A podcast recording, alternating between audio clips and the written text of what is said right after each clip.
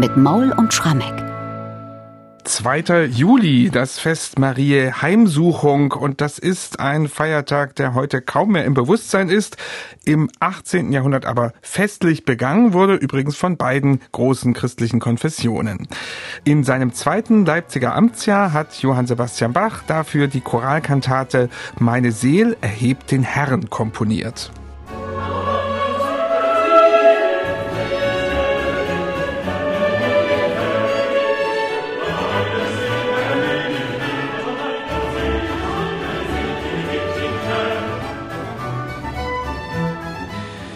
Das Fest Maria Heimsuchung, das bezieht sich auf den Besuch der schwangeren Maria bei ihrer Cousine Elisabeth, die ebenfalls ein Kind erwartet, nämlich Johannes. Und die Begegnung dieser beiden Frauen, die wird im ersten Kapitel des Lukas-Evangeliums mit dem großen Lobgesang der Maria mit dem Magnificat abgeschlossen. Und genau diesen Text legt Johann Sebastian Bach seiner Kantate 1724 zugrunde. Allerdings, Michael, in deutscher Sprache und nicht, wie das sonst vielleicht üblich wäre, in lateinischer Sprache. Ja, und zum Glück, lieber Bernhard, weil man ja sagen muss, in lateinischer Sprache hat er ja das Ganze genau ein Jahr zuvor schon geliefert. Er hat, wir wissen es nicht genau, ob es das Fest Maria Heimsuchung war oder doch erst zum Weihnachtsfest, den klassischen lateinischen Magnificat-Text aus der Vulgata da schon vertont, wie viele, viele Komponisten vor ihm. Und zwar mit vollem Orchester und mit einer Virtuosität in den Instrumenten im Chor und für die einzelnen Gesangssolisten, dass es wirklich eine Knacknuss sondersohne ist. Also ein Stück, was unter die Haut geht, gehört bis heute zu den beliebtesten Bach-Vokalwerken. Aber jetzt ein Jahr später, also nimmt er sich das Ganze in Deutsch vor, paraphrasiert. Also das heißt, im Grunde versucht er das Prinzip des Choralkantatenjahrgangs, den er ja ab dem ersten Sonntag nach Trinitatis 1724 bis zum Osterfest 1725 konsequent durchführt und wo er jeden Sonn- und Feiertag sich ein berühmtes Kirchenlied nimmt und das in eine Kantate verwandelt. Das versucht er jetzt auch für den Magnifikatstext durchzuziehen. Und was da sein Rohling ist, das ist eben jetzt kein Kirchenlied jetzt im moderneren Sinne, sondern der sogenannte neunte Psalmton, der Tonus Peregrinus, also eine ganz, ganz alte gregorianische Melodie, wenn man so will. Und die ist mit einem Text verknüpft, also mit dem Magnifikatstext, vertont nach dem Prinzip des Choralkantatenjahrgangs, also eins zu eins Übernahme des ersten Verses und des letzten, aber eben dazwischen Paraphrase, also Erstellen eines Textes von einem unbekannten Textdichter, der die musikalischen Formen Arie, und rezitativ erlaubt. Und deswegen klingen diese Texte zwischen Anfang und Schluss alle sehr nach Magnificat, aber eben wie eine sehr, sehr freie Übersetzung. Vielleicht noch mal ganz kurz zurück zu diesem Psalmton der Gemeinde. Muss man ja sagen, in Leipzig hm. war dieser Psalmton natürlich auch vertraut, weil es üblich war im Festbaugottesdienst dieses Magnificat in einer ganz einfachen Form, wenn es ein normaler Sonntag war, zu singen. Und da war das der Standardton. Also das konnte jeder auswendig, genauso wie die Gemeinde die anderen Choräle alle kannte. Genau, Denn denen war es sowas von vertraut und umso mehr werden sie gestaunt haben, was Bach in der Lage war, mit dieser doch sehr getragenen, fast eintönigen Man darf Melodien das sagen, eintönig, zu ja. machen. Ja, denn es ist ja im Grunde gehobene Sprache, nur mhm. so, dieser Psalmton und auch dafür mal erfunden worden. Aber was Bach jetzt, und da kommen wir auf den Eingangschord draus macht, ist wirklich atemberaubend. Man könnte jetzt denken, aha, ist was ganz Altes, da macht er jetzt wieder mal Stile Antico, das Ja. hatten wir schon bei manchen. Kantaten, Lutherchorälen, aber nix da. Er macht etwas völlig Modernes dagegen. Ja, das ist ein Concertosatz par excellence. Also das ist ein wellenförmiges Bewegen in den Streichern, in den gesamten Instrumenten. Würdevoll schon, aber ganz kleingliedrig, lebendig. Also wirklich munterstes Musizieren zwischen allen Instrumentalisten. Und dann kommt dieser neunte Psalmton, gesungen im Sopran in großen Notenwerken, aber umgeben von einem genauso flatternden und motettischen Satz der anderen Vokalstimmen. Also das Ganze liefert ein Flimmern und zugleich eine Feierlichkeit, dass es sehr zu diesem würdevollen Text passt, den eben Maria ausgerufen haben soll als Lobgesang. Meine Seel erhebt den Herrn und mein Geist freuet sich Gottes meines Heilandes. Denn er hat seine elende Magd angesehen. Siehe, von nun an werden mich selig preisen alle Kindeskinder.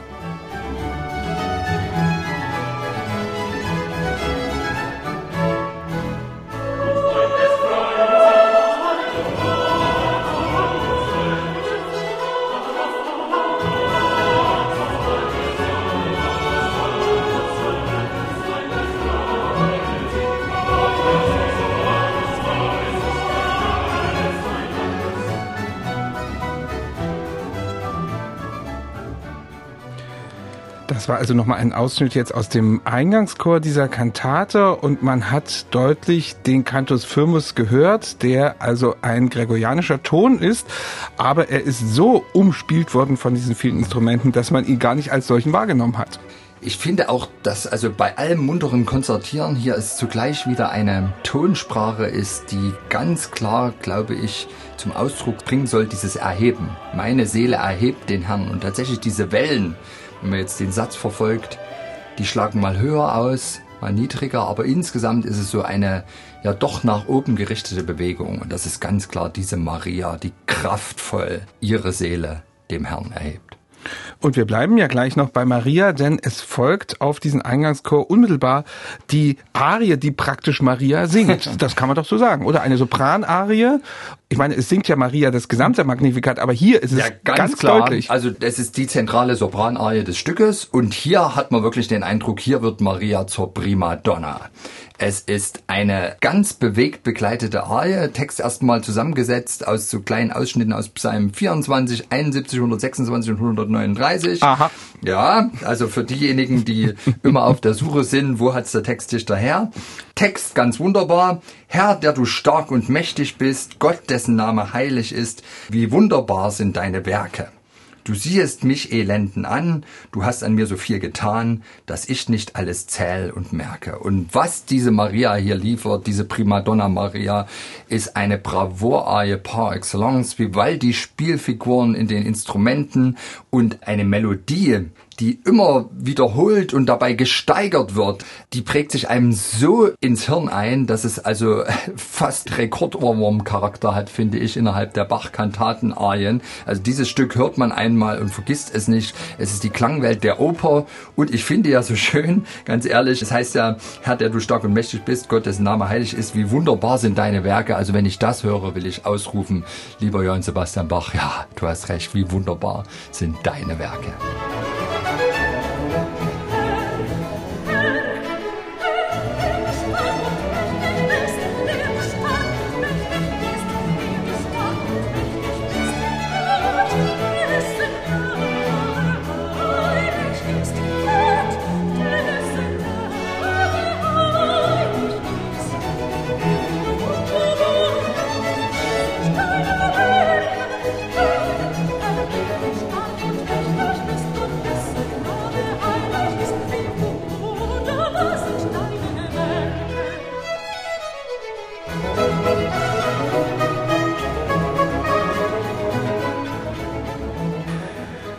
Diese Arie ist auch noch schön lang, also man kann sich lang an diesem wunderbaren Werk äh, erfreuen, an dieser Marien-Arie, Maria hier als Primadonna. Dann gewaltiges Kontrastprogramm in der Bassarie. Gewaltig geht's auch los mit dem Wort Gewaltige stößt Gott vom Stuhl hinunter in den Schwefelpfuhl. Und da greift Bach wieder zu einem Mittel, was er gerne mal verwendet, nämlich der Continuo-Arie. Also es begleitet kein weiteres Instrument, sondern nur der Generalbass. Ja, und es ist praktisch das Gegenstück zum berühmten Deposuit aus dem Magnificat, was ja auch schon ein ganz krass kraftvolles Stück ist. Also jetzt die deutsche Variante.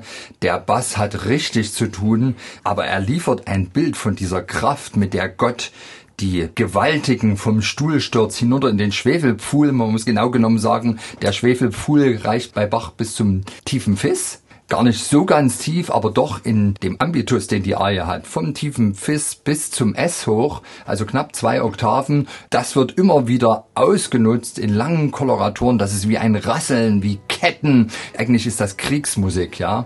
Und ich finde es ganz beeindruckend, wie er wirklich diese göttlichen Allmachtswaffen auf eine ganz regelrecht furchterregende Weise zu Gehör bringt. Also eine, obwohl nur vom Continuo begleitete Arie, die tief ins Mark erschüttert. ah, die Welt ist fort vom Stuhl, ist fort vom Stuhl, hinunter, in den Schneefeld, hinunter, in den Schneefeld, hinunter, hinunter, in den Schneefeld. Gewalt, die Welt ist fort vom Stuhl, hinunter, in den Schneefeld, hinunter, in den Schneefeld, Thank you.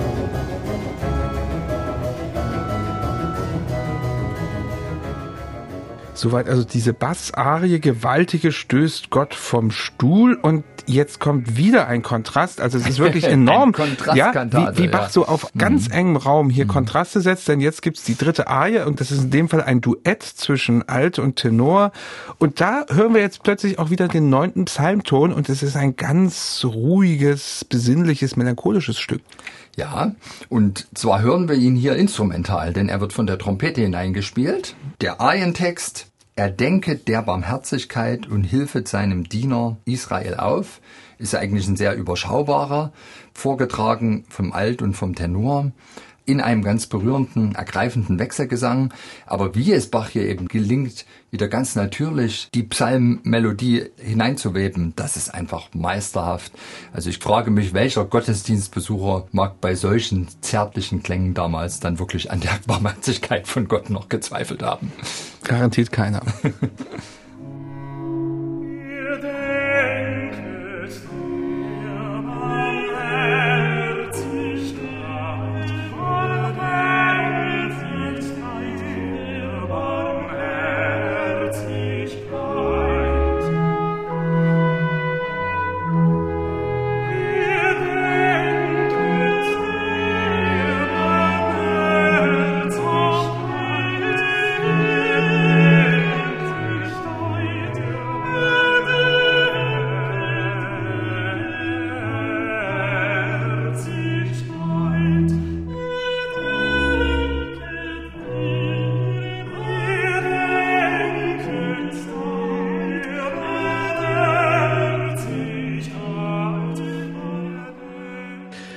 Das ist also das Duett aus dieser Kantate. Meine mhm. Seele erhebt den Herren. Dieses Duett hat Bach später nochmal in den sogenannten Schübler-Chorälen als Orgelstück umgearbeitet, wobei genau. man da nicht so genau weiß, ob es selber war oder ob es Schübler gemacht hat. Genau. Egal wer es gemacht hat, es klingt auch auf der Orgel sehr gut. Vielleicht genau. können wir uns darauf einigen. Darauf können wir uns sehr gut einigen. Zugleich ist ja auch die Tatsache, dass dieses Stück innerhalb der sechs Schübler-Choräle endete, ein untrüglicher Beleg dafür, dass entweder Bach selbst oder aber seine ihm eng Vertrauten dieses Stück für besonders gelungen hielten, denn die Schübler-Choräle, wir wissen, das ist eine Ansammlung von echten Ohrwürmern. Nur Knaller. Nur Knaller. Wir können vielleicht noch mal kurz darauf zu sprechen kommen, auch das dann anschließende Rezitativ vom Schlusschoral, das hat's ja noch mal in sich. Da wird ja dann im zweiten Teil im Grunde die Verheißung auf die Geburt von Jesus Christus noch mal geliefert, ganz klar, im Rahmen eines Magnifikats der Anlass ist ja, Maria besucht Elisabeth und in dem Moment, wo sie in ihre Wohnung tritt, hüpft das Johanneskind im Leib von Elisabeth vor Freude, aber auch das Jesuskind im Leib von Maria hüpft vor Freude. Also natürlich muss dann in so einer Kantate auch nochmal dieser Vorgriff eben auf die Geburt des Jesuskindes, die sich ja dann ein paar Monate später einstellte, erfolgen. Hier heißt es dann im Text sein Same musste sich so sehr wie Sand am Meer und Stern am Firmament ausbreiten. Der Heiland wird geboren. Das ew'ge Wort ließ sich im Fleische sehen. Das menschliche Geschlecht von Tod und allem Bösen und von des Satans Sklaverei aus lauter Liebe zu erlösen. Drum bleibt's dabei, dass Gottes Wort voll Gnad und Wahrheit sei.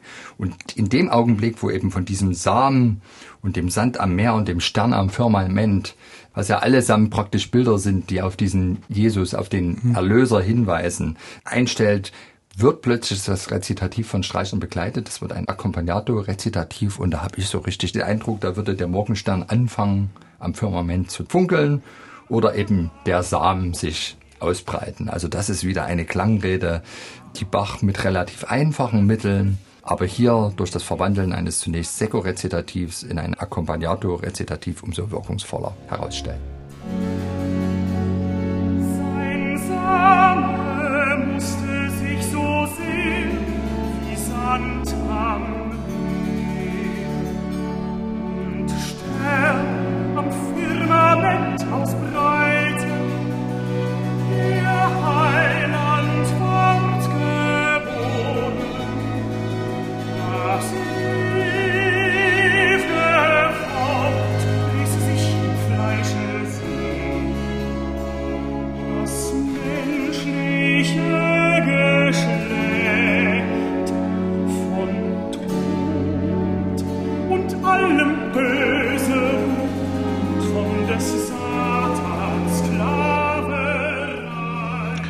Ja, das war ein kurzer Eindruck aus dem letzten Rezitativ, wo plötzlich also noch Streicher dazukommen und da so ein wenig einen Blick auf Weihnachten schon geben. Michael, das Schöne an dieser Kantate ist ja auch, die passt immer. Denn der Magnificat-Text ist ja Vorschrift liturgisch in jeder Vesper, jeden Tag kann man also immer singen, beten, wie auch immer. Und es passt auch sehr schön zu Weihnachten. Und heute ist nur der 2. Juli, da passt es auch gut. Also irgendwie toll. Man kann diese Kantate immer aufführen. Und jetzt vielleicht zum Abschluss die Frage an dich. Steht sie dann doch ein bisschen im Schatten des lateinischen Magnifikats, das ja viel mehr aufgeführt wird? Äh, Leider ja, du hast recht. Also das Magnificat ist ungleich öfter heutzutage auf den Konzertprogrammen. Es hat natürlich jetzt gegenüber unserer Kantate den Vorteil, dass der Chor so richtig gefordert wird. Da gibt's einfach nicht nur einen chorischen Eingangschor und einen Schlusschoral, sondern der kommt ja ein halbes Dutzend Mal dran und zwar immer mit ganz herausfordernden und auch sehr wirkungsvollen Stücken. Und deswegen glaube ich, entscheiden viele Konzertveranstalter nehmen wir halt, wenn es ums Magnifikat geht, wirklich dieses Stück, wenn wir schon einen teuren Chor einkaufen. Ja. Auf der anderen Seite, also liebe Kantoren da draußen, wenn Sie mal Magnifikat machen wollen, es aber für BWV 243 nicht ganz zu reichen scheint, nehmen Sie BWV 10. Das ist letztlich inhaltlich das Gleiche. Sie müssen Ihrem Chor nur den Eingangssatz eintrichtern. Der Schlusschoral, der läuft eh gut. Dann brauchen Sie natürlich ein paar echt gute Solisten. Aber das Stück ist so abwechslungsreich und es ist so voller Ohrwürmer. Also es lohnt es unbedingt, aus dem Schatten des großen lateinischen Magnifikats herauszuholen. Und dann schicken Sie bitte uns eine Einladung. Wir kommen dann gerne und hören uns das an. Ja, Stimmt's, ne? Und machen die Podcast-Werkeinführung live.